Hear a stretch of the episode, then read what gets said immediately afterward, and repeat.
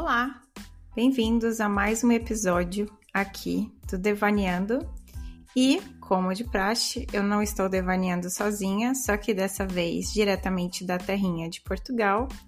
Ela no norte e eu aqui no centro, no sul, mais para o sul do país.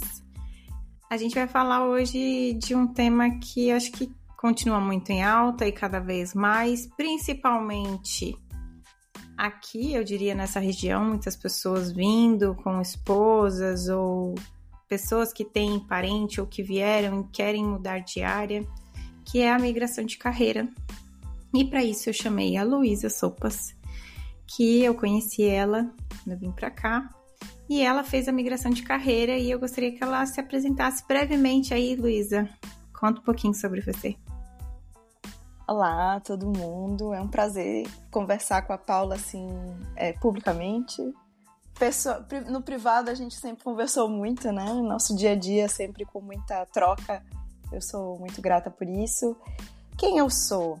É, eu sou, acho que, uma maluca, antes, antes de qualquer coisa, porque é, eu decidi fazer essa migração depois de ter uma carreira na área de é, docência de arquitetura e urbanismo no Brasil. Então, fui professora, né, além de ter atuado no campo mesmo no mercado, fui professora de particular, fui, fui professora substituta de pública. E na pandemia, acho que todo mundo começou a olhar para si de uma maneira diferente. Eu já não me via morando no Brasil, já não me via morando na cidade que eu morava, no interior do Rio Grande do Sul, e as coisas não estavam funcionando para mim. Eu falei, cara, eu tenho a nacionalidade portuguesa, porque minha mãe é portuguesa, eu vou tentar uma migração de carreira. Não foi do nada, eu tentei algumas coisas antes disso, né? E no meio de um doutorado em arquitetura, eu decidi largar tudo e vir fazer um bootcamp de programação aqui em Portugal, tentar, né? Aqui em Portugal. E nessa, nessa tentativa deu certo, Tive o suporte é, do governo dos Açores na altura. Tinha um programa que pagava o bootcamp para quem decidisse morar pelo menos um ano nos Açores, né, com a residência fiscal, pagando o, os impostos de lá. E eu passei, ganhei essa bolsa integralmente. Foi um bootcamp super intenso, três meses e meio. Isso foi no início de 2021 e aqui estou em 2023 é, super feliz na carreira, assim. Então, mas é preciso muita. eu falo, ou é muita coragem ou é muita loucura, né? Eu acho que acho que no meu caso foram as duas coisas, porque eu larguei mesmo tudo, senão né, já não é a vida e, e, valeu a pena, valeu a pena. Hoje, hoje eu posso dizer com depois de três anos em Portugal, eu posso dizer, pô, valeu a pena, mas foi um caminho bem árduo. Tu chegou aqui em 2021, então, ou foi 2020 mesmo que você veio? Eu ainda cheguei em dezembro de 2020. Eu cheguei no pior inverno dos últimos seis anos no Porto, uhum. numa pandemia. É, só pra gente fazer uma cronologia, tá? É. E assim, quantos anos você trabalhou na área de arquitetura? Nossa, desde. Eu fiz. Imagina, eu fiz é, cinco anos de arquitetura na Universidade Estadual do Maranhão depois fui fazer pós-graduação no Instituto Europeu de Design em São Paulo. Eu sou de São Luís do Maranhão, mas me mudei para São Paulo. Fiz o meu mestrado em Design e Arquitetura na USP. E tô para terminar um doutorado ainda, porque decidi terminar já que estava no caminho, mesmo sendo uma área que possivelmente não, não me vejo mais atuando, né? Na Universidade Federal do Rio Grande do Sul. Então eu atravessei o Brasil e falo, olha, eu tentei tudo para dar certo no Brasil na minha, na minha profissão original é, inclusive, saí de norte a sul do Brasil, literalmente, não deu certo. E hoje sinto que as coisas deram certo na área de tecnologia, né? É, já muito mais rápido, digamos assim, cheguei é, onde eu gostaria de estar. É lógico que a gente sempre quer mais, mas eu sinto que é muito mais. É, a recompensa né, vem mais rápido, apesar de eu ter noção de que todo esse caminho que eu trilhei em outras profissões, em outra profissão, e outras atuações no mercado me fizeram chegar até aqui, né? Que, anos que, que ano que você. Você lembra que ano você começou na faculdade em São Na Luís? faculdade 2004. 2004. E aí você pensou em migrar em 2020. Então a gente está falando de 16 anos da sua vida. É. basicamente, onde você já então já tinha uma, uma carreira, né, construída Sim. ali. E aí a pandemia fez você pensar muito. Na época você estava dando aula em faculdade. Eu já não estava mais, eu tinha parado não. porque eu estava fazendo doutorado. Uhum. É, as coisas tinham parado mesmo. Eu, eu tinha decidido fazer toda a parte. Eu entrei em 2019 no doutorado e é, eu decidi fazer toda a parte presencial logo em 2019 para me livrar, assim. Foi a melhor coisa que eu fiz porque depois veio a pandemia logo em seguida. E eu comecei a perceber assim, falar assim, tá, ok, é, só vai dar certo, certo, quando ou eu, eu, ter o nível de vida que eu queria ter se eu passasse no concurso. Mas onde é que eu queria passar no concurso? Na época eu era casada, meu marido era professor universitário de uma universidade em Erechim, Universidade Federal da Fronteira Sul. Eu sempre levantei muito a bandeira da universidade pública gratuita para todo mundo, para pessoas né, de universidade, de, de escola pública, é, cotas, essas coisas todas. E é, não, não, não só levantei a bandeira, como lutei muito socialmente mesmo por isso, assim, pessoalmente. Mas já não me imaginava, assim, na época as coisas, o contexto brasileiro estava muito é, árido para mim. Assim, e eu já não. Eu, eu, pensava, ok, vou fazer concurso onde? Cara, não quero mais morar no Nordeste, não quero mais morar em São Paulo, não quero mais morar é, interiores do Rio Grande do Sul. Entrar em grandes cidades, entrar em faculdade em grandes cidades é um caminho enorme para percorrer. E a sensação que eu tinha era: olha, o tempo tá passando e eu tô aqui sem construir nada meu para mim, sem viver a vida que eu tava vivendo, né? Que eu, que eu queria viver. Eu estava vivendo uma vida que não, não, não me servia, digamos assim, né? E aí foi quando eu comecei a pensar em outras possibilidades. Nossa, até me enveredei por arte na, na época, né? Porque eu tenho ali é, um pé na arte por causa da minha família.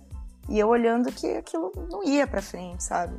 Por mais que eu tivesse alguma, é, é, alguma habilidade, não era isso, né? Então foi foi 2020 inteiro pensando e imaginando como é que eu ia fazer aquilo, como é que eu ia fazer aquilo. Em julho de 2020 eu comecei a conversar com amigos que já estavam na área. É, um hoje está em Nova York, trabalha para o New York Times.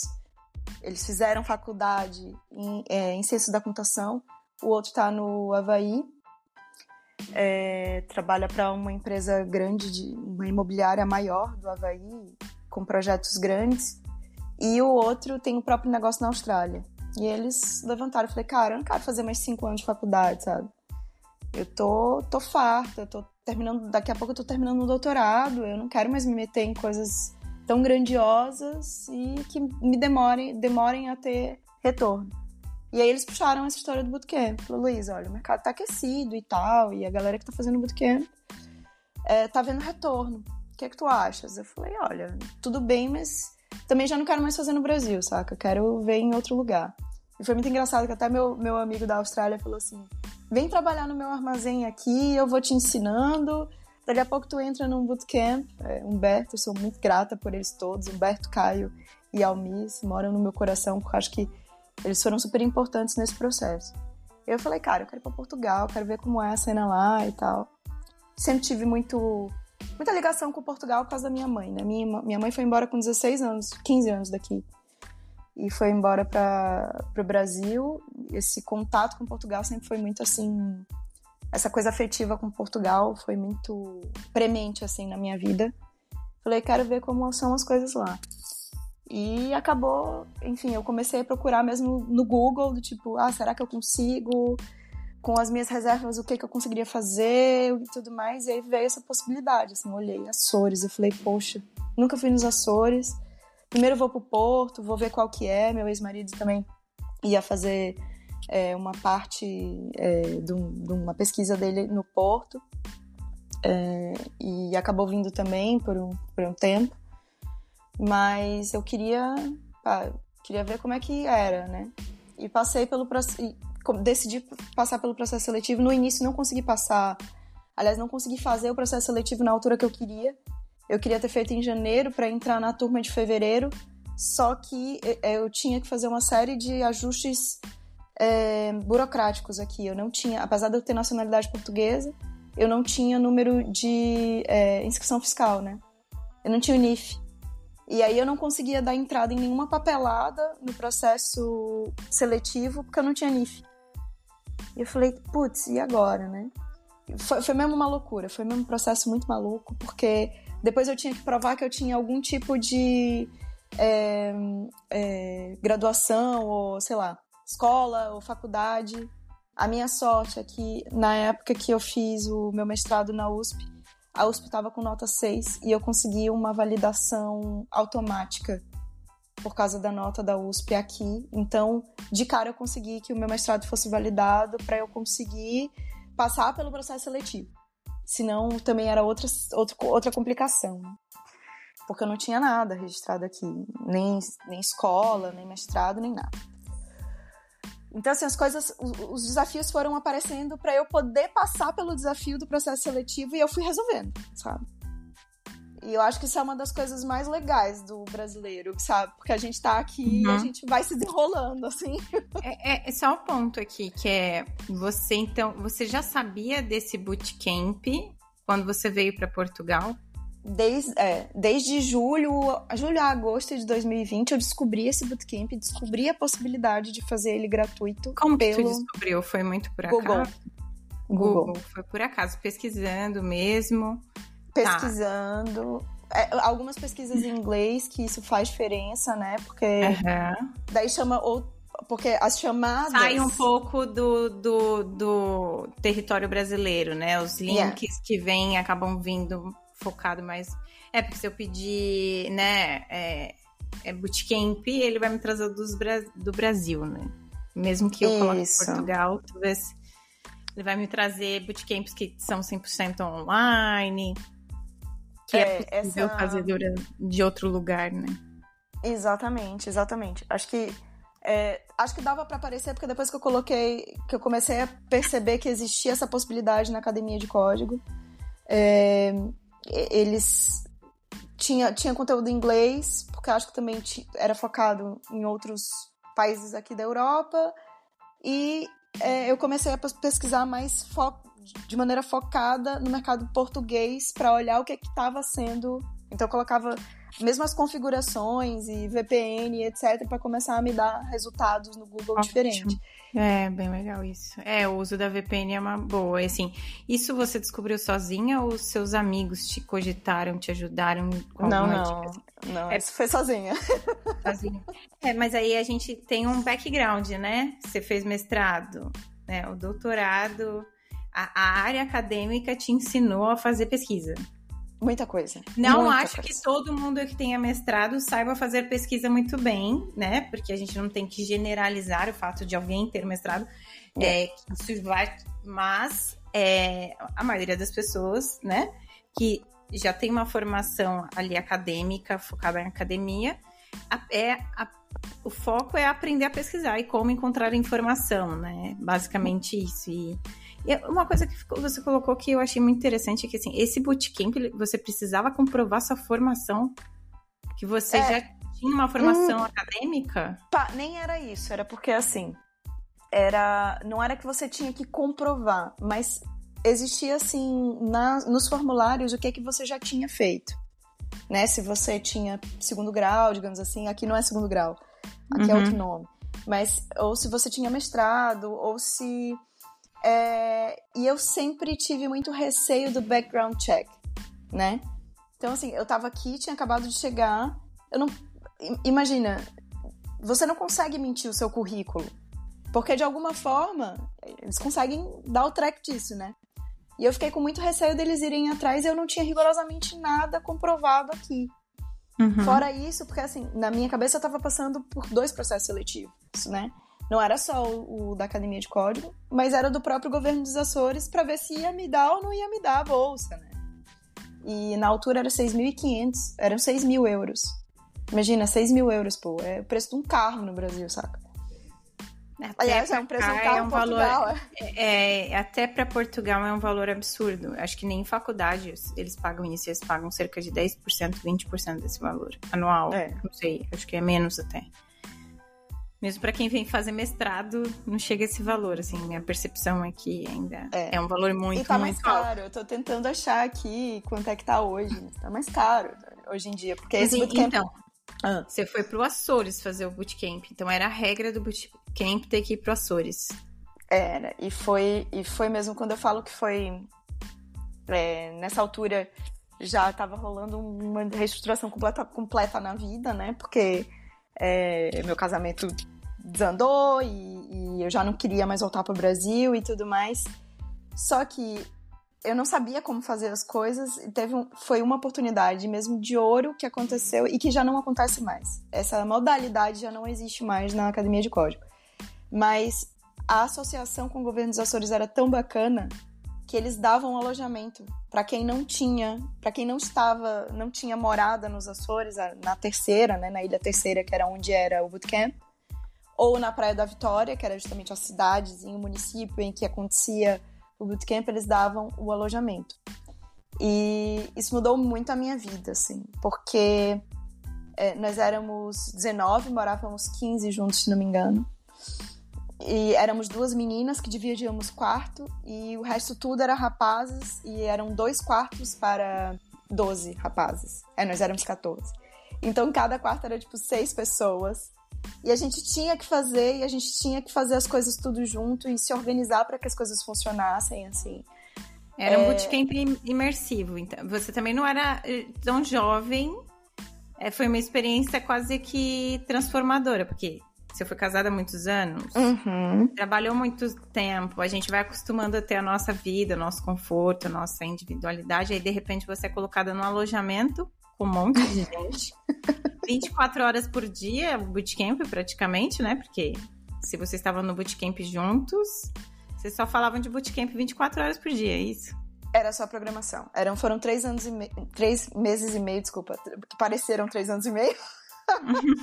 Mas era só a programação mesmo, porque nós tínhamos aula é, ali oito horas por dia e depois a gente tinha que ficar para. É, nós tínhamos duas atividades que eram mandatórias e que eram circulares. Uma eram os homeworks, que eram sempre sobre a cultura e sobre, sobre história ou sobre alguma característica específica do mundo da tecnologia.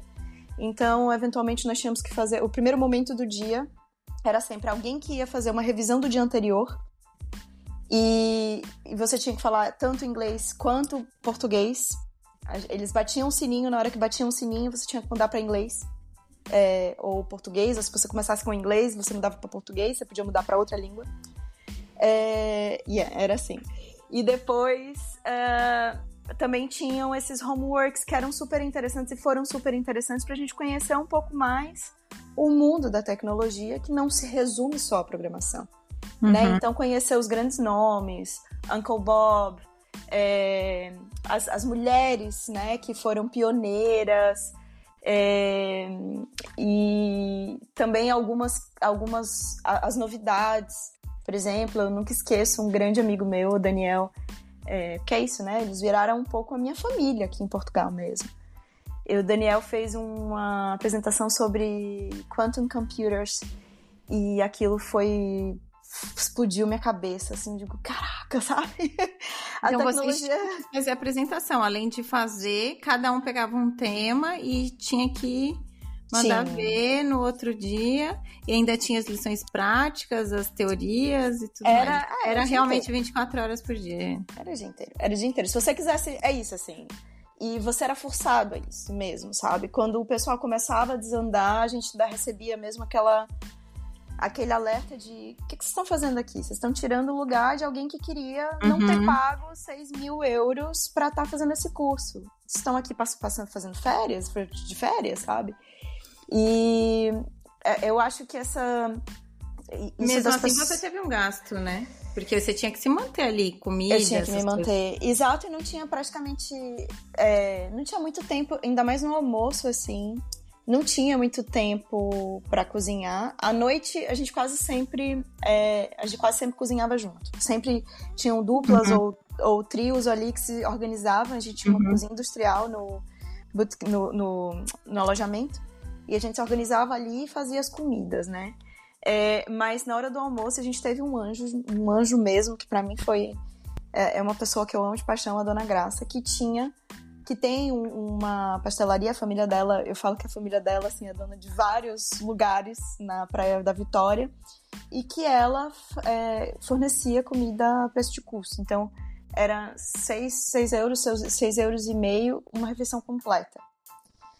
Que ainda é caro, para quem vem do Brasil, né? Pô, imagina, pagar é. isso todo dia, isso é Exato. é um luxo, né? Então, é, mas era absolutamente importante, porque senão era comer, tipo, massa todo dia. E eu, eu tinha noção do quanto que me alimentar bem era importante. Depois de uma certa idade, tu não funciona mais com pizza e massa e não, não sei o quê. Não vai ser com Red Bull e, e comendo é, pão, sucrilhos. chocolate.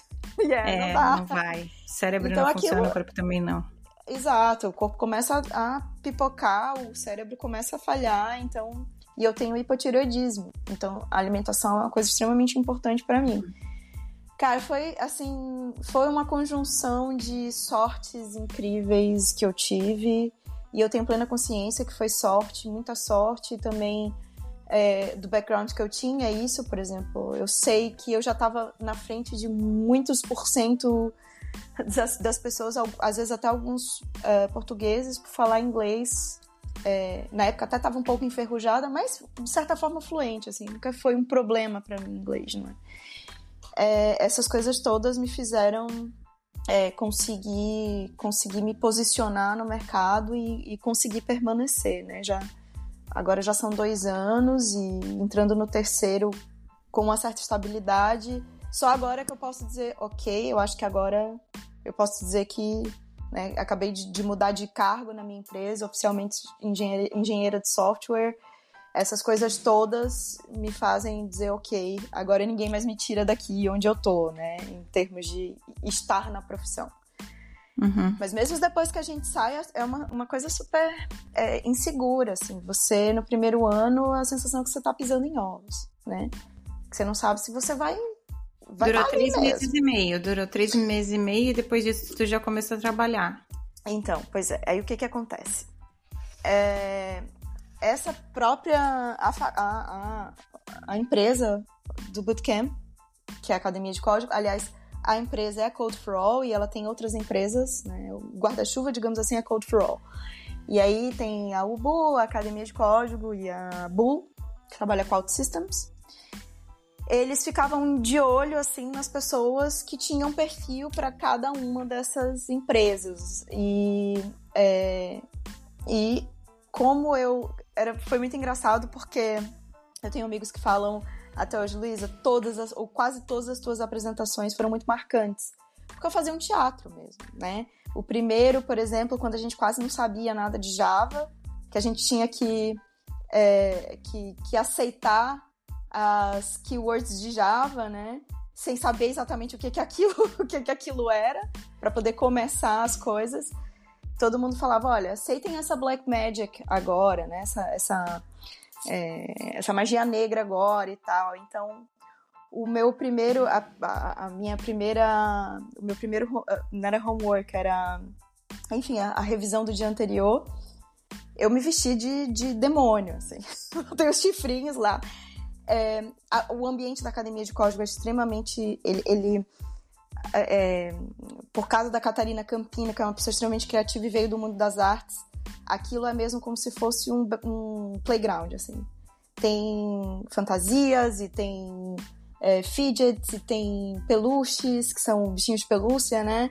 Tem é, é, quadro preto em tudo quanto é lugar pra gente poder fazer tudo o que a gente precisar de, com giz giz a rodo, assim, pra gente poder usar as paredes para fazer esquemas, para se encontrar dentro do mundo da programação.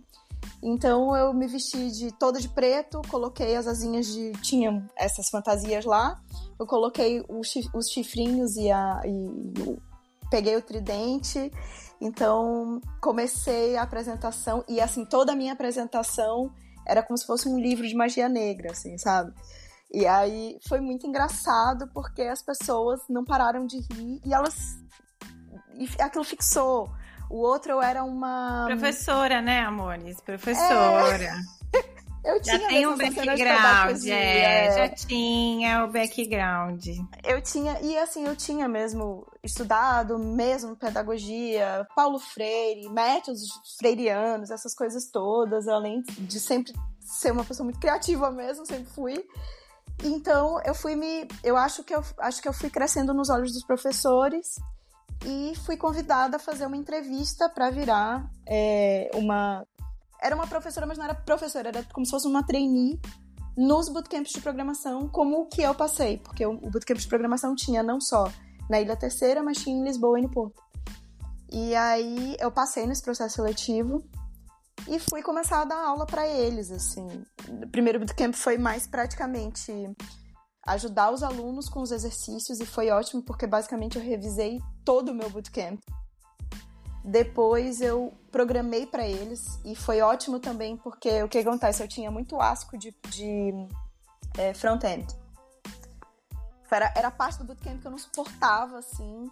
E quando eu fui programar para eles, para produtos internos mesmo da Code for All, eu é, decidi abraçar os meus medos e tentar é, contribuir muito mais para front-end. E o resultado disso tudo foi que eu decidi mesmo que eu não gosto de front-end. tipo, passei ali, sei lá, quatro a cinco meses, se não me engano, programando para eles e muito mais em front-end. Peguei React, peguei JavaScript mais, é, mais assim, na veia mesmo. É, e foi muito legal, a gente estava fazendo refactor para React Hooks então eu aprendi pra caramba o que era o React antes, o que é o React hoje, né? Espero que ainda seja hoje, porque eu não faço ideia, depois de um ano mais pronto. E, e eu, cara, eu não gosto disso mesmo, sabe? Meu negócio é a cena funcional mesmo, é back-end, é construir a parada. Apesar de ainda não ter tido tanta oportunidade, mas é, eu prefiro eu prefiro trabalhar ali do externar API para dentro do que para fora, sabe? Então, é, foi ótimo justamente para dizer, eu falo assim, na vida a gente pode até não saber o que a gente quer, mas eu acho que é extremamente importante a gente ter experiência para saber o que a gente não quer. E aí, depois desse um ano lá, é, eu, eu comecei a sentir muita falta de mexer em produto de verdade, sabe? De estar tá mesmo numa empresa para sair um pouco de educação, né? Eu, eu saí da área de arquitetura para sair de educação e acabei não saindo de educação. Mas eu achava que, que eu tinha que ir para uma empresa que realmente tivesse o próprio produto, que eu pudesse olhar aquilo por dentro e tudo. E um aluno meu, um ex-aluno, um grande amigo, o Rui, na época eu mandei uma mensagem para ele porque ele tinha feito um jogo na época da. da ele foi, foi meu aluno e viramos amigos. E ele a equipe dele fez um jogo que eu achei muito legal, com uma biblioteca que era super limitada, assim, da academia de código. E eu queria fazer o meu CV, meu currículo interativo, usando um, uma técnica que eles usaram. E aí ele falou: O quê? Tu vai fazer o teu currículo? Tu tá saindo da academia de código? Falei: Tô. Ele disse: Tu vem pra cá. Ele, ele tinha entrado na Fidzai. E a Fidzai é uma empresa que começou como startup aqui de Portugal trabalha com é, combate à fraude fiscal e lavagem de dinheiro usando machine learning. É, e aí ele falou: não, não, não, tu vens pra cá. Eu vou fazer um é, referral interno aqui, tu vai passar pelo processo seletivo. Eu tenho plena consciência que tu vai passar. E não é que deu certo mesmo. e eu entrei na Fidzai, tô lá até hoje, acabei de completar um ano. Então, as coisas foram muito orgânicas para mim, né? Mas eu tenho é, eu tenho plena consciência que foram orgânicas por uma série de habilidades que eu ganhei, é, uma série de privilégios que eu tive na vida e uma série de habilidades que eu ganhei por causa dos outros das outras experiências de trabalho e de estudo que eu tive. É, porque se você não tivesse a nacionalidade portuguesa, já eliminado. O inglês, talvez eliminado. O fato de você ter tido um, mestrado contou pontos além, talvez na hora de classificação geral, né? Aqui eles valorizam muito isso. Então, são coisas que a gente, né, você tá entende, você entende, você tem consciência de que ninguém foi lá e fez o mestrado por você, mas você teve a possibilidade de fazer o mestrado na USP. Quem é que faz o mestrado na USP? Né? São poucas pessoas. Você tem essa é, consciência, né? Tem, tem. É, o fato de você ter dado aula é, criou a habilidade em você. O fato de você ter né, o desenvolvimento que um mestrado e um doutorado no Brasil em especial, que eu sei que é muito difícil, é exigente demais, é, prepara a pessoa para porque às vezes a pessoa não, não, busca, não sabe nem como achar certas coisas. Tipo assim, Sim. da onde surgiu na sua mente? Tipo assim, olha, eu vou fazer uma pesquisa em inglês porque isso vai trazer para mim o resultado X. Tem gente que não consegue pensar nisso. E, é, é, e esse é o tipo de coisa que às vezes quem fala assim, basta você querer, basta. Só que a pessoa que fala assim, não, eu quero, eu posso, vou atrás, ela não sabe nem que ela tinha que fazer a pesquisa em inglês, que isso ia habilitar ela melhor, entendeu? Que vai aparecer certos conteúdos, ou que ela vai acessar a VPN de um determinado país para ela poder ver conteúdos específicos, porque ela não vai. O Google não vai trazer, o buscador não vai trazer certos resultados se você estiver na, na rede do Brasil. Ele vai te limitar, você fica mais limitado. Então, são coisas assim que às vezes a gente acha que são óbvias, mas que não são. Não são. Não né? são. É, eu acho que tu falaste uma coisa uma vez para mim que ficou muito na minha mente e que eu acho que é muito importante a gente ter que atenção não foi a Luísa que falou, não foi a Sopas que falou. Meu nome é Luísa Sopas, todo, muita gente me conhece como Sopas, então não foi a Sopas que falou, foi a Paula que falou. Que é, o próprio ambiente onde você cresce e as possibilidades ao redor, o que, o que rodeia você, eventualmente já te deixa na frente ou atrás de uma série de pessoas da população, não é? Então, assim, é, o fato de eu ter, é, a, ter tido a oportunidade de, do 11, de 11 aos, aos 16 anos fazer um curso particular com muito suor dos meus pais, porque eu, sempre gostei de línguas, né? E é, com muito suor dos meus pais pagarem esse curso de, de, de inglês particular, ou seja, não, duas vezes por semana, só de estar junto com aquelas pessoas de outra esfera social, de outra e, e, falando sobre outras coisas, já era algo que me colocava numa atmosfera diferenciada. E eu acho que isso as pessoas, eu fico muito zangada e eu já tive discussões horrorosas aqui, é, porque é, um colega português uma vez veio dizer que o brasileiro não falava inglês porque era isso que estava implícito no, no discurso dele porque era preguiçoso. Né? Quer dizer, uma pessoa super privilegiada, que parece que não tinha noção dos privilégios que ele tinha, tá falando de pessoas, de, sei lá, mais de 30% da população que sequer tem esgoto encanado em casa. Quem é você para falar da população do Brasil, falar dos brasileiros, sem ter a mínima noção do que é a maior parte da população do Brasil? Né? Então, assim, eu acho isso uma presunção muito grande. Às vezes até acho... o brasileiro acha isso, por exemplo, de onde eu venho, eu vou conhecer pessoas que, tipo, o que elas estão preocupadas é se elas vão fazer o churrasco no sábado e encher a cara. Mas isso, isso reflete todo mundo? Esse é o primeiro ponto. Esse não reflete o Brasil todo. Ok, isso demorou muito para eu ter essa consciência, tá? Por quê? Porque eu tô falando? Porque essa fala do seu amigo português é uma fala que se reflete também em muitos brasileiros. Mas por quê? Porque você vê aquela pessoa pobre, né, que tá vendendo, tipo, que não recebe para pagar as contas do mês, mas que ainda assim no final de semana vai e bebe. Só que a gente não consegue enxergar, porque nós, a gente tá tão imersivo num, num conto, numa história, que, cara, você não consegue entender que aquela pessoa não consegue pensar em outra possibilidade. É, é, é, é estranho trazer isso, porque assim, eu sempre falo assim, cara, da onde que veio a minha meu olhar? Eu não sei. Eu não sei. E simplesmente o que eu percebi de algum tempo é que assim, eu sou só exceção. É, significa ah, que eu sou especial por causa disso? Não. É, significa que isso é ruim. Que as pessoas, por si só, elas não andam sozinhas. Elas precisam de estímulo. Nós somos seres humanos. Um outro pega uma, uma viagem doida na mente e começa a analisar o mundo ao redor de um jeito diferente. Mas isso é exceção. Ninguém Exato. quebra uma corrente, um ciclo, sozinho. Exatamente. Os ciclos, eles... Então, assim, a, as pessoas não aprendem inglês. Eu, onde eu cresci, eu, eu sentia ódio de inglês. Ai, mas era só você querer ver filmes em inglês. Não, não é a, gente até o interesse em aprender esse, o despertar do interesse é um privilégio. A partir Sim. do momento que você começa a olhar aquilo como um valor. Exato. Eu acho que tem Mas aí- várias coisas aí, sabe? E acho que e sou muito avessa, eu acho que mere- eu acho que eu, eu gosto muito da ideia do mérito dentro do limite do que é o mérito. O mérito Mas a é da meritocracia zona mim não conforto. funciona. Eu acho que Uhum. assim, é, você saiu literalmente da sua zona de conforto, do seu status quo, do. Enfim, não é fácil você começar do zero em qualquer momento da sua vida, principalmente quando você tá confortável.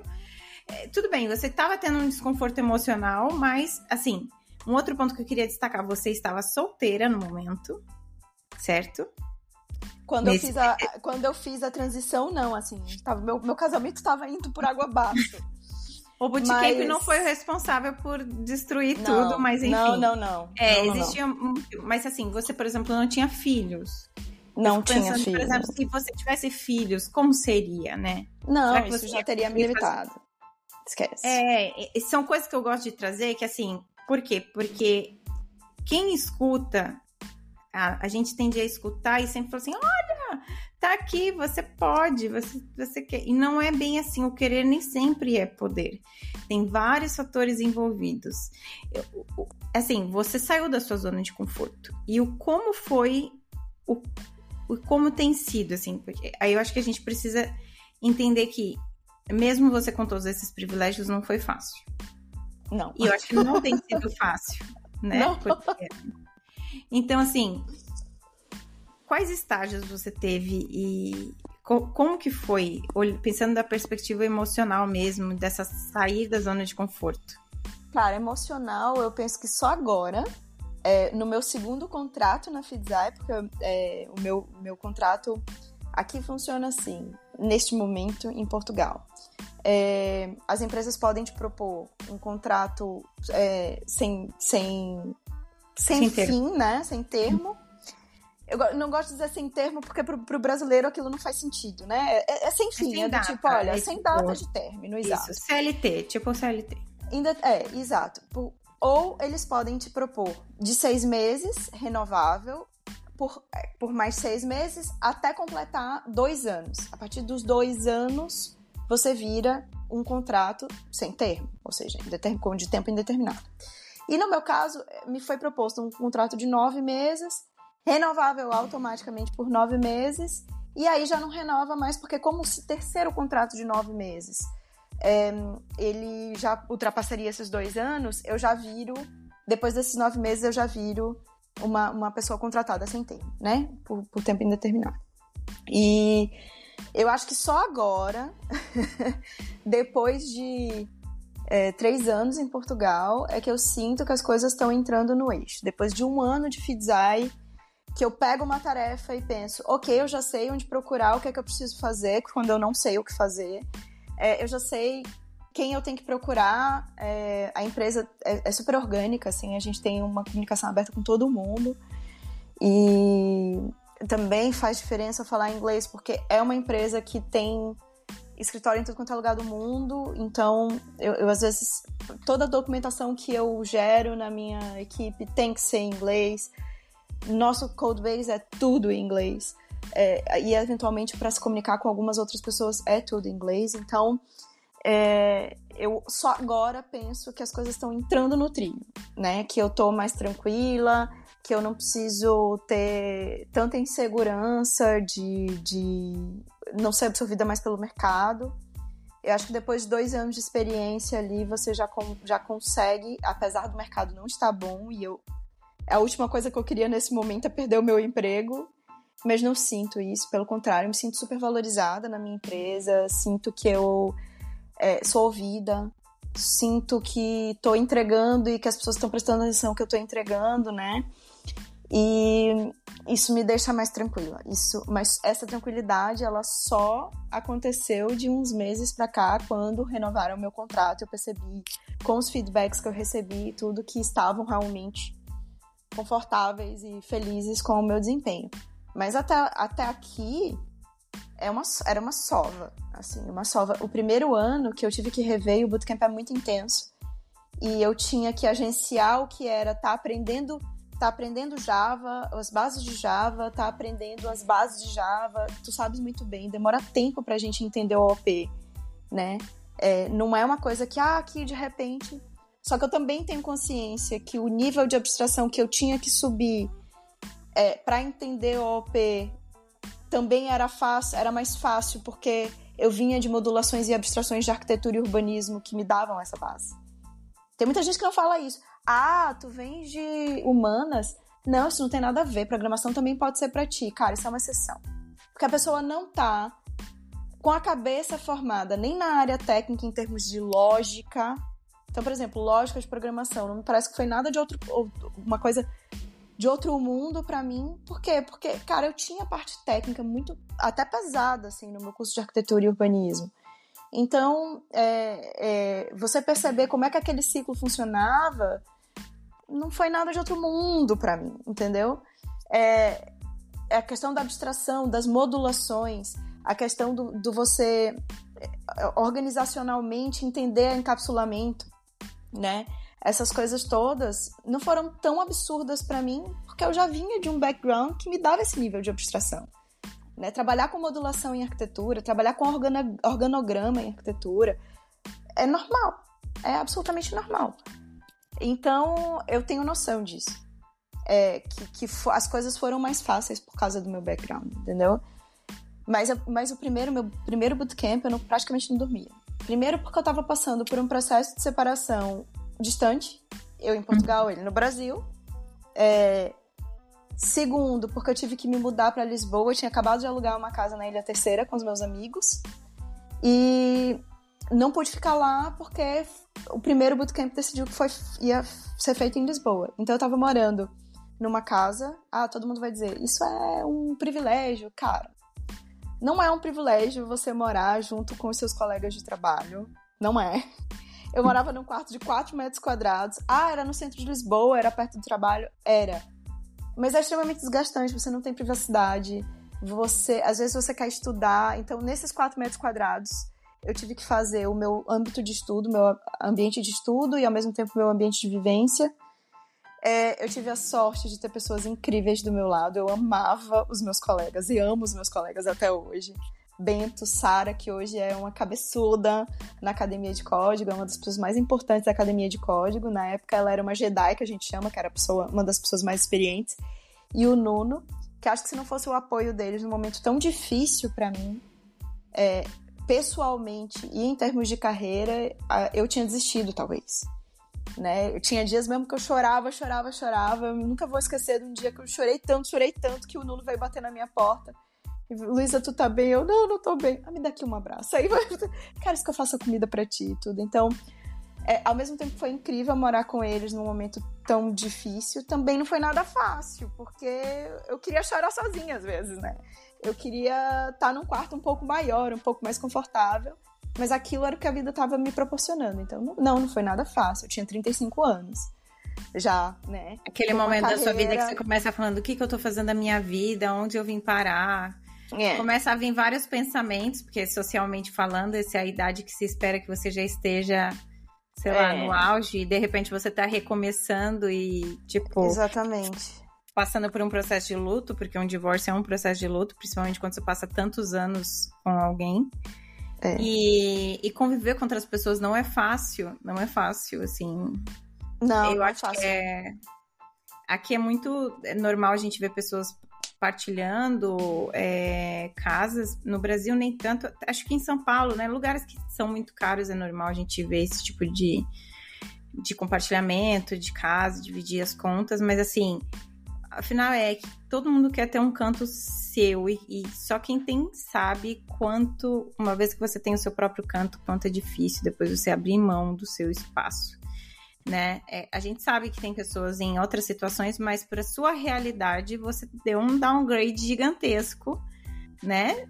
Basicamente não tinha nada, né? Se desfez de tudo, uhum. aí se desfez da vida como, como um todo, né? De, de, família, de tudo. Cara, minha cadelinha, eu deixei minha cadelinha com meu ex-marido, né? Que eles tinham uma ligação muito emocional e eu não sabia o que ia ser da minha vida. Então, por que, que eu ia trazer a cadela pra cá, né? Mas, mas foi um processo de luto muito grande para mim, sabe? Assim, foi muito difícil, não foi nada fácil. Por isso que eu falo que eu acho que foi um pouco de loucura também. Mas é, eu tava, eu tava assim, obstinada mesmo, tava focada que eu tinha. Eu, eu falava mesmo, eu falava Seu com todas era as... 100% nisso. Tipo, você lembra de como que era a tua rotina nessa época? É, sim, eu lembro, eu lembro. É, eu dava aula de. Eu dava aula assim, né? Não dava aula, mas fazia sidekick, que a gente chama. Então, o sidekick era você fazer o contraponto com o professor principal, né?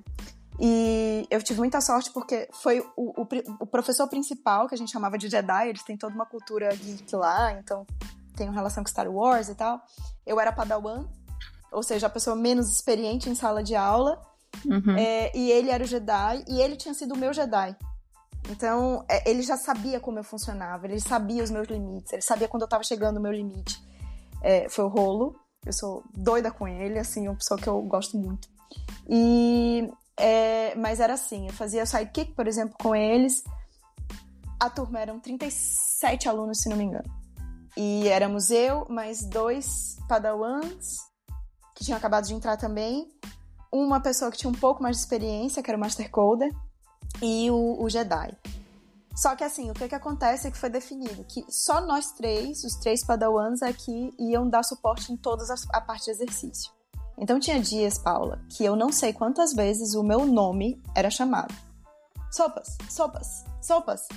Né? É, que aqui muita gente. É isso. O meu, meu, meu sobrenome é Sopas e muita gente me conhece como Sopas. Então, assim, tinha dias que eu chegava em casa às seis, seis e meia, com a cabeça estourando. A gente tinha que entrar às nove e sair ali às seis, seis e meia. Ainda bem tinha uma hora e meia de almoço, isso, isso me dava um, um assim, um respiro muito grande. Eu chegava em casa, fazia o meu jantar, fazia minha comida e ia estudar para o dia seguinte. Ia fazer o exercício, ia tentar refazer o exercício que ia ser dado no dia seguinte, ia revisar toda a matéria. E tinha dias que eu praticamente não dormia, porque eu tinha que resolver coisas do, do, é, do divórcio à distância, minhas coisas indo de volta para casa da minha mãe, minhas coisas tinham ficado todo no apartamento com meu ex-marido, essas coisas todas eu tinha que agenciar junto com tudo novo num quarto de 4 metros quadrados. Que eu acho que isso é.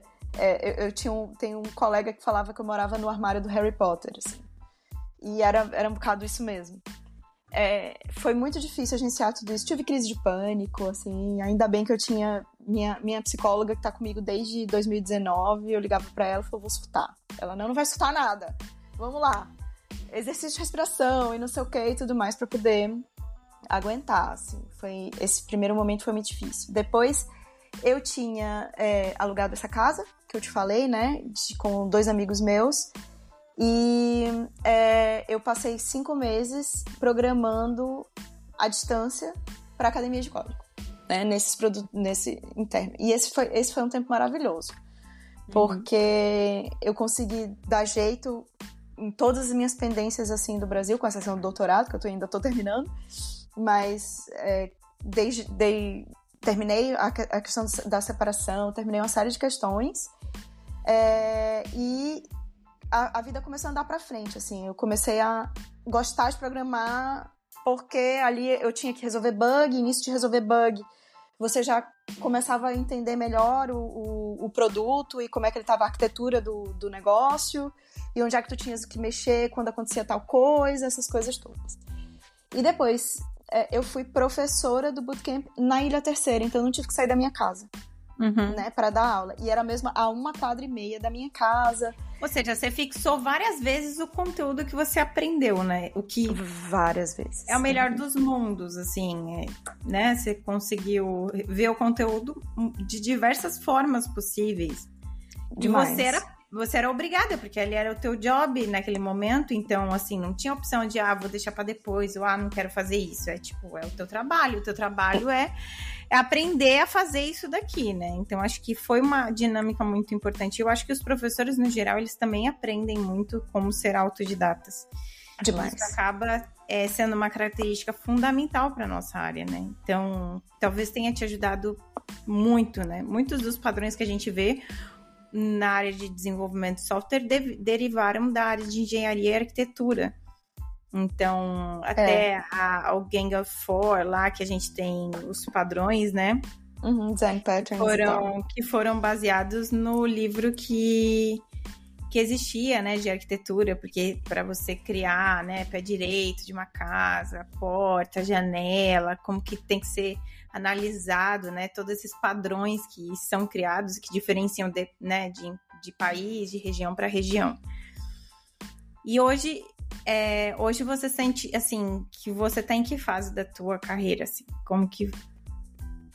É, isso é difícil, assim, eu acho que tem, tem algumas coisas que eu acho que é importante falar, é, porque eu acho que essa questão de você estar tá exposto em sala de aula não te traz só é, isso de ser autodidata, mas tem outras questões que eu acho que são muito importantes para qualquer tipo de profissão, que é o você saber dizer que você não sabe né? Às vezes o pessoal entra e não, não, não, eu não posso mostrar que eu não sei. E às vezes tu tá em sala de aula, né? No último bootcamp eu tinha que dar um texto das aulas. E muitas vezes eu tava lá e o pessoal me perguntava, cara, eu não sei, eu vou te responder amanhã isso. E eu acho que isso é uma coisa principal, porque se alguém é, acha, e acho que se a gente conversa com a galera que é isso, eu converso contigo e tu deixa isso muito claro, mas não é só tu, todo mundo que tá mais de 10 anos, às vezes até 20 anos, fala assim, cara, não sei. às vezes eu tenho que ir lá e tenho que revisar, eu já não sei, sabe? Eu já. E ah, putz, eu acho que isso mudou. Então, assim, o, o saber que você não sabe é o nosso dia a dia. Nosso dia a dia. Você lidar com esse desconforto que você não sabe. Ainda mais se você tá numa sala de aula com 30 pessoas e você dizer, cara, eu não sei. É, é massa, sabe? Porque te dá um, um. Além de te dar um poder, para mim é um superpoder o superpoder da exposição sem, sem cortar os pulsos é super interessante. E depois, é, mesmo tu tendo pessoas que são que têm muito mais tempo de casa que tu e dizer eu não sei, é massa, sabe? Eu acho que te dá um superpoder no sentido de que eu não sei, mas vou saber, né? Acho que isso é super interessante. É, eu não sei avaliar uh, o meu momento, porque eu acho que isso é muito relativo sabe? Acho que o, o, momento depende da pessoa, depende da experiência. O mundo de IT ele é muito grande e eu acho que as pessoas às vezes é, perdem a noção disso, né? É do tipo, cara, tu tá tratando no teu dia a dia de um centésimo ou um milésimo do que é o mundo de, de IT, né? E, e acho que essas, essas coisas são importantes da gente falar, porque às vezes as pessoas acham que vão se sentir confortável em algum momento, e desculpa, meus caros, se vocês acham que vocês vão se sentir confortáveis em algum momento, vocês não estão na carreira certa. Não vão. não vão. Exato. E, e entra, eu acho que muito do que você falou agora é sobre quem você é profissionalmente, né? Você teve, e eu acho que é essa postura profissional que eu acho que talvez pode diferenciar, talvez, de, por exemplo, uma pessoa que entrou no bootcamp 17 anos, 18 anos. Eu tô falando isso não porque é, pode ser pela idade ou não, tá? Porque eu acho que as pessoas podem não ter maturidade mesmo tendo certa idade. Mas as experiências, se a pessoa passou por vários locais e se permitiu em aprender, né? A desenvolver a postura, a gente sabe que nem todo mundo se permite.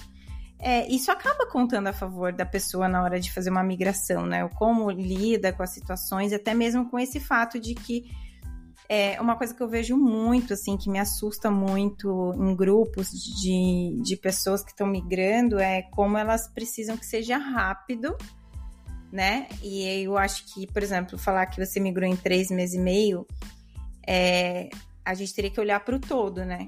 Quantas pessoas da sua área, todas elas começaram a trabalhar, quais se mantiveram no mercado? Pois, isso é uma Porque coisa importante mesmo. A, a, gente falou do seu caso em específico, mas nem todo mundo que saiu de lá foi para ser professor, nem todo mundo que foi para lá tinha o mesmo background de que você. Então, te usar como um case de sucesso é a gente entender que qualquer pessoa, né, talvez que venha, sei lá, de arquitetura, engenharia, vai conseguir fazer essa migração, ou que é muito fácil em três meses e meio migrar de carreira. Não é verdade.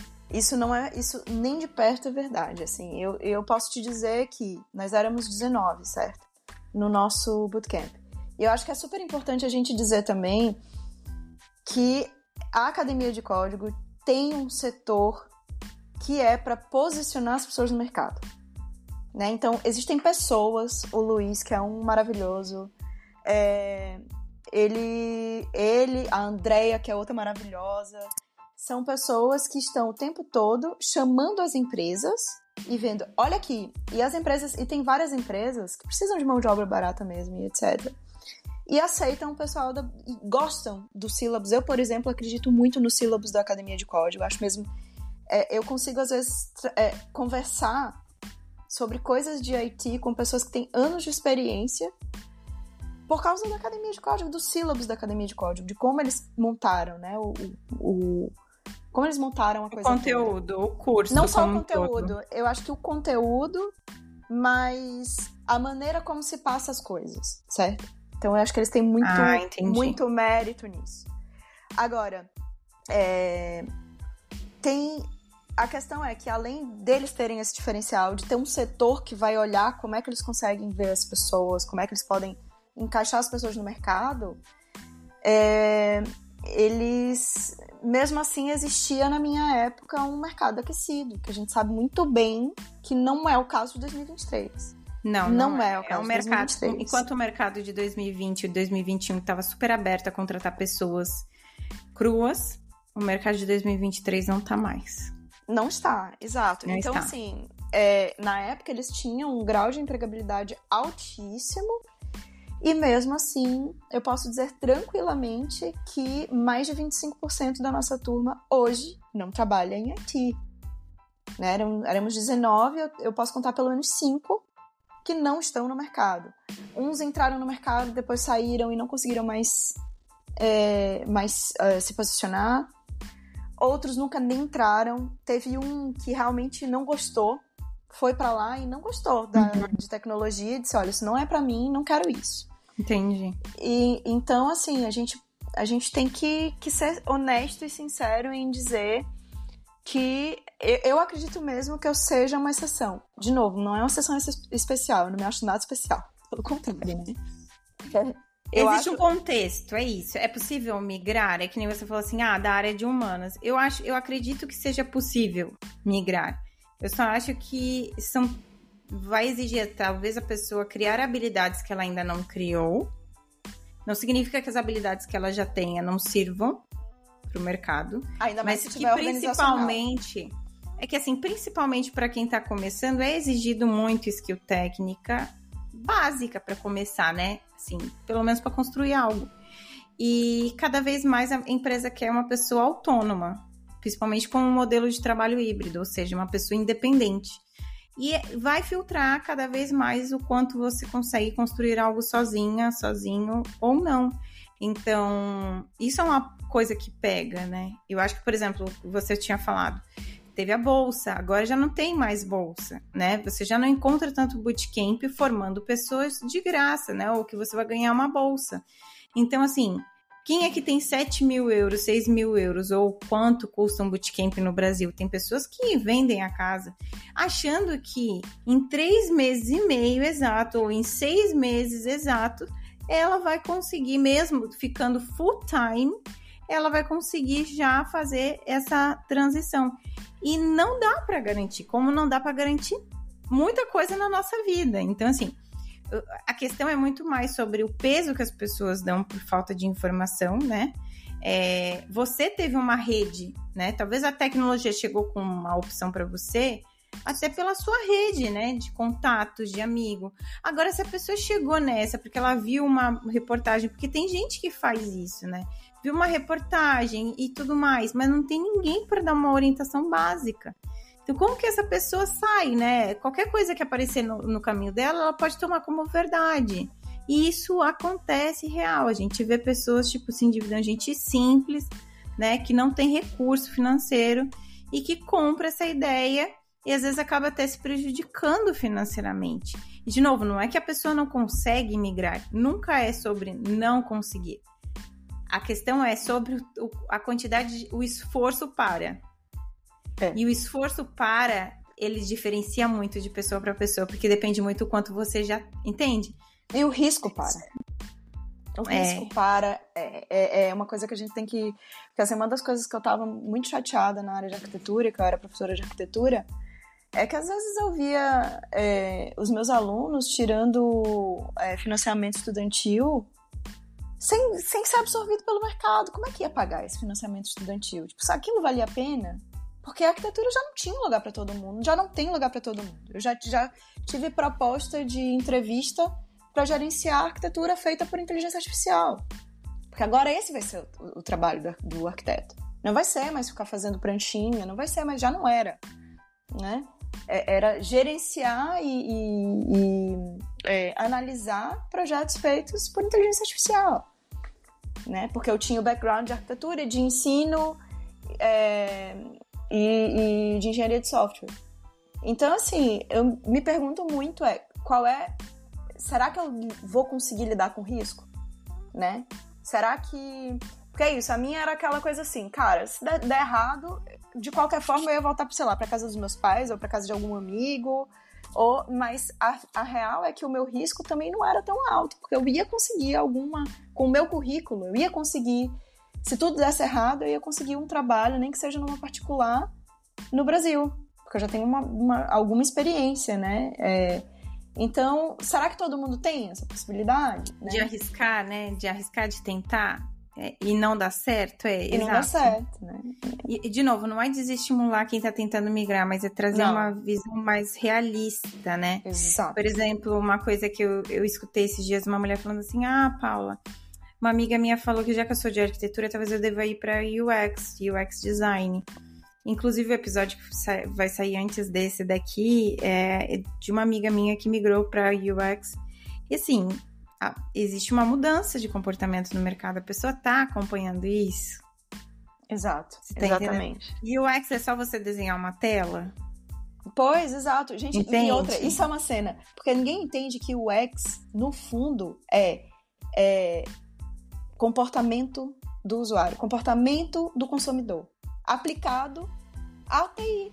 Então as pessoas acham que é, ah, porque é bonitinho, como eu desenho layout na arquitetura, eu vou passar para layout em UX e vai dar tudo certo, cara. E tudo é com esse pensamento, eu não vou precisar me esforçar muito. Eu não vou precisar estudar muito. Bizarro. E aí eu acho que é onde acontece que muitas pessoas desanimam porque a pessoa não se preparou para uma jornada mais complexa. E aí o que eu vejo também o que, que acontece muito ah, e aí fica aquela pessoa que fica pulando de canto em canto. Por quê? Porque ela tá em busca, ela começa a estudar uma coisa. Aí ela falou, essa mesma pessoa falou assim: ah, mas aí eu descobri que tinha que estudar muito.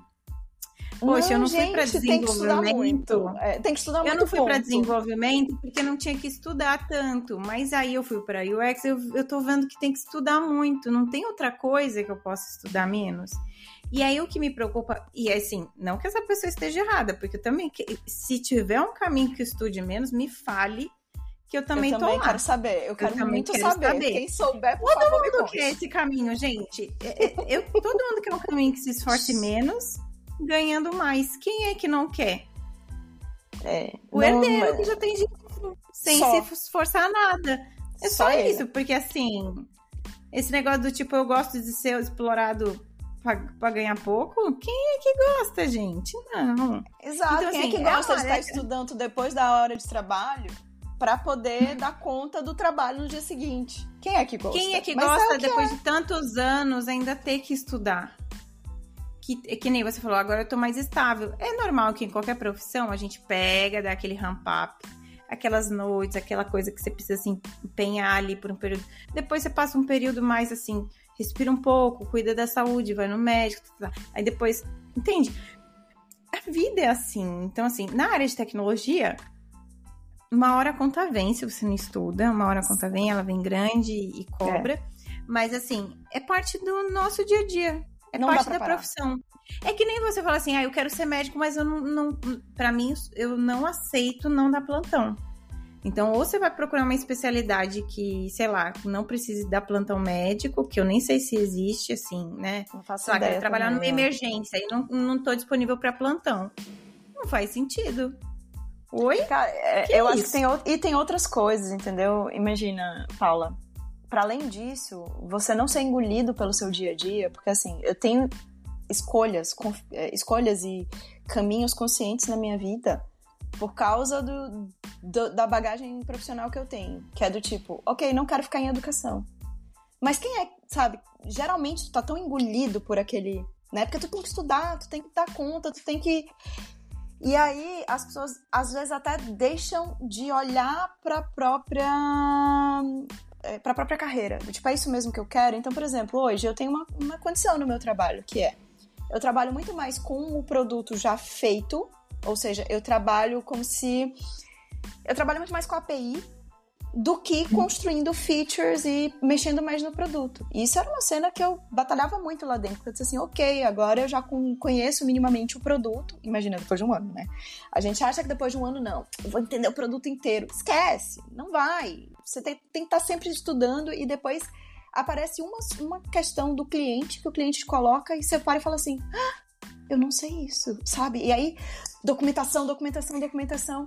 Só que além disso, eu falei, cara, eu, eu conheço o produto da FeedDesign, mas eu não posso ficar limitada ao produto da FeedDesign. Eu preciso olhar para minha carreira como algo para além da FeedDesign também, né? Que a gente não sabe o dia de amanhã. Amanhã pode ser que a FeedDesign não me queira mais, como qualquer empresa. Então, assim, foi outra batalha do tipo, olha, a gente quer estar mais perto do produto, a gente quer mesmo estar mais programando e tudo. E vai acontecer agora uma outra transição que a gente vai ter a possibilidade é, é, né, eu, eu consigo com, conseguir contribuir com o produto já, mas quero contribuir muito mais. Agora a gente vai ter mais oportunidade de contribuir com o produto, e isso é extremamente importante para a minha carreira. Mas lá vai a Luísa estudar pra caceta de novo, entendeu? Porque é, esse é o nosso dia a dia. Se você quer avançar, né? Se você tem objetivos, se você quer ficar, aliás, se você quer ficar na carreira, você é, vai ter que estudar. Ninguém tá falando de crescer, é permanecer, é diferente você vai ter que estudar. Não existe caminho sem você estar tá sempre se atualizando, sem é isso. No mais, é quase que uma roleta russa. Você está jogando com a sorte, é isso aí. É. Hoje, é, é, assim, também não que, de novo, mesmo você fazendo tudo isso, nada te garante, porque, né, estamos num sistema capitalista, layoffs podem vir, você pode estar super bem, super desempenho, mas assim, nada te impede. Ou seja, se você cai no mercado, quanto você está habilitado também para voltar para prestar né, processos seletivos. Então, assim, a gente não pode dar moleza. Assim, o sistema não nos deixa em paz. Não. É isso, não chegamos a nenhuma conclusão, né? Nem a lugar nenhum, para variar. Nem mas... era o objetivo, vai lá. Nunca era o objetivo. objetivo. Nunca é o objetivo, Luísa. Mas um pouco a gente estava até com um discurso meio que né, socialista aqui falando de oportunidades e privilégios. Me desculpem, galera, não é isso, não. Se deixar, a gente vai no discurso além, eu e Luísa, que a gente devaneia muito aqui. Ainda né? bem.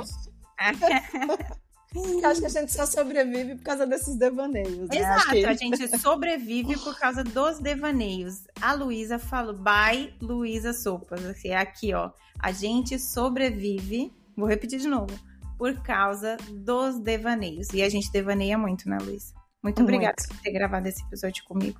Eu que agradeço o convite. Comigo. muito obrigada, eu que agradeço o convite. E toda vez que quiser falar sobre alguma coisa ali, chama, pode chamar que a gente vem aqui. Então tá. Tá bom? Espero poder trabalhar um dia com Luísa. Eu vou tentar eu também, eu tô... pra fazer o referral dela em breve. daqui um aninho, daqui um aninho a gente conversa. Ela vai estudar, ela falou que ela vai estudar, vai trabalhar aí nessa versão dela 2.0 é. de desenvolvedor. É, eu por enquanto, essa, a questão é que eu por enquanto tô super feliz na Feed Design, é muito difícil eu olhar pra, pra fora, né? Mas assim, Sim. é lógico que, que quem sabe uma hora a gente consegue mesmo trabalhar junto. Aliás, antes de trabalhar junto, que o povo saiba que a Paula ainda vai ser a minha mentora porque eu tenho que correr atrás de prejuízo, mesmo pessoalmente ali, com os meus projetos, é, e eu tenho certeza que a gente vai trabalhar junto de qualquer jeito, nem que seja ali com os meus projetinhos pessoais. Tá bom, então tá. Espero. Tá bom. Uma ajuda a outra e ninguém larga a mão de ninguém. É isso. Isso mesmo. Bem bonita pra frente. Pra terminar pois o episódio. é. Pois é. Ninguém larga a mão de ninguém, isso mesmo. Então é isso. Um beijinho. Espero que vocês tenham gostado do episódio. Tchau, tchau.